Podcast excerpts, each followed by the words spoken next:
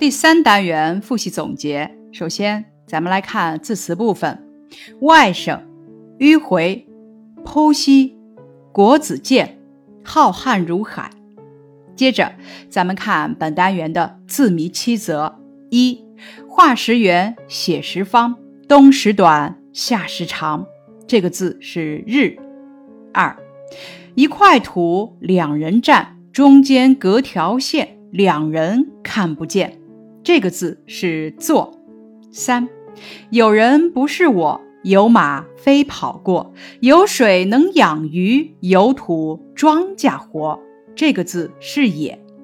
四，右边有，左边无，后面有，前面无，哥哥有，弟弟无，周家有，李家无。这个字是口。五，一个人站在大树下，这个字是修。六，时针和分针都指向十二，这个字是斗。七。相传唐伯虎曾在街头卖画，一天他挂出一幅水墨画，上面画着一只黑狗，十分可爱。唐伯虎对人们说：“这是一则字谜，想购买者需要付三十两银子，如果猜中谜语，就分文不收。”大半天过去了，无人猜中。这时有一位年轻人说：“我猜中了。”唐伯虎请他说出谜底，他却笑而不答，取下画来便走。唐伯虎望着这位年轻人的背影，哈哈大笑，说：“猜中了，他猜中了。你能猜出这是什么字吗？这个字是‘墨’。接着，咱们看谐音歇后语：外甥打灯笼照旧，梁山坡的军师吴用，四月的冰河开动了，咸菜烧豆腐有言在先。”隔着门缝吹喇叭，名声在望。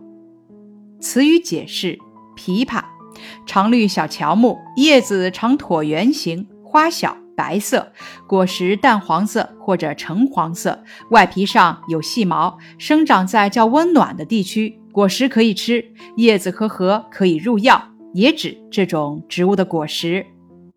琵琶，一种弦乐器，用木料制成，有四根弦，下部为瓜子形的盘，上部为长柄，顶端弯曲。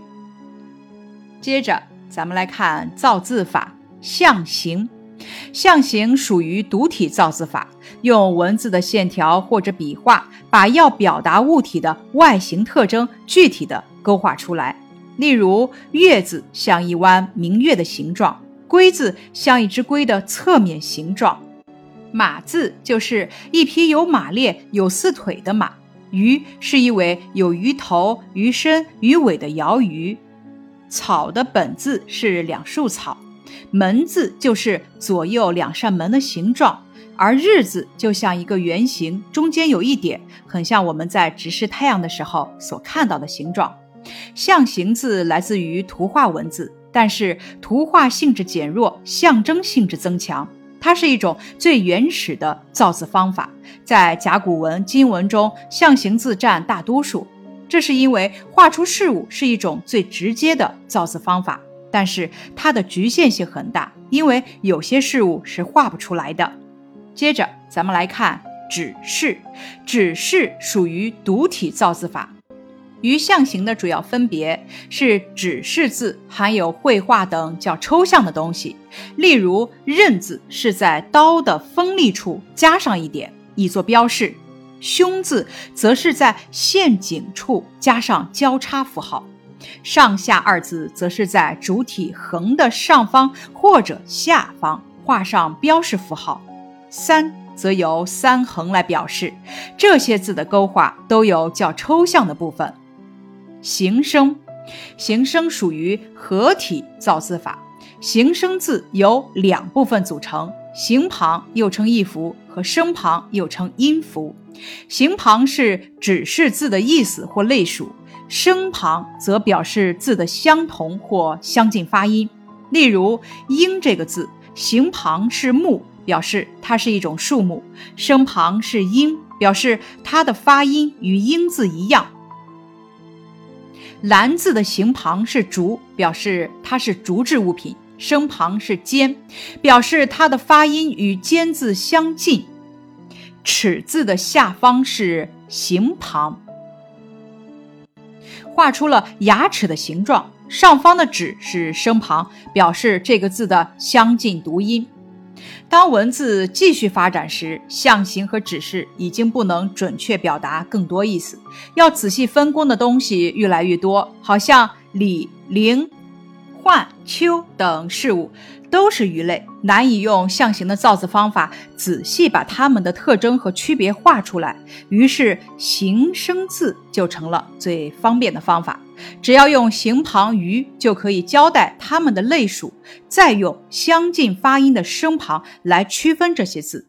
也由于形声字在创造新文字方面十分有效率，甲骨文时代约仅有一半不到的字是形声。但到了近代，有百分之八十的汉字是形声字。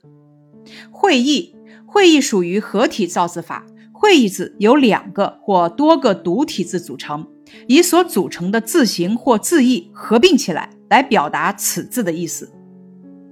例如“酒”这个字，以酿酒的瓦瓶酉和液体水合起来表达字义。解字的剖拆字义，就是以用刀把牛和角分开来自答。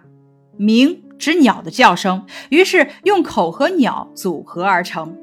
转注，转注属于用字法，不同地区因为发音有不同，以及地域上的隔阂，所以对同样的事物呢，会有不同的称呼。当这两个字是用来表达相同的东西的时候，词义是一样的时候，它们会有相同的部首或者部件。比方说，考老二字本意都是长者，颠顶二字本意都是头顶，翘空二字本意都是孔。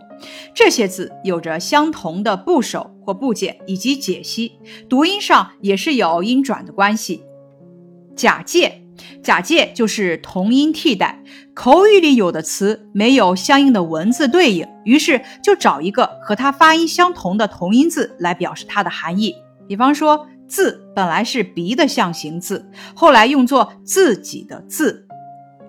接着咱们来看字体的演变过程：甲骨文、金文、篆书、隶书、楷书、草书、行书等。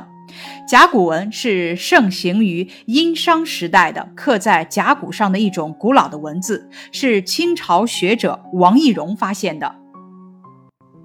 王羲之《兰亭序》被称为天下第一行书，柳公权《玄秘塔碑》。我还知道的书法家有颜真卿、张旭等。赞汉字，汪竹博。中华汉字生动形象。传播文明，盖世无双，连缀成句，顿挫抑扬，书法字体各具特长。篆书、隶书古色古香，行书流畅，正楷端庄，狂草奔放，凤舞龙翔。对联形式汉字独创，左右工整，能简能详，既便言志，又供观赏。以上是第三单元复习总结内容。感谢你的收听。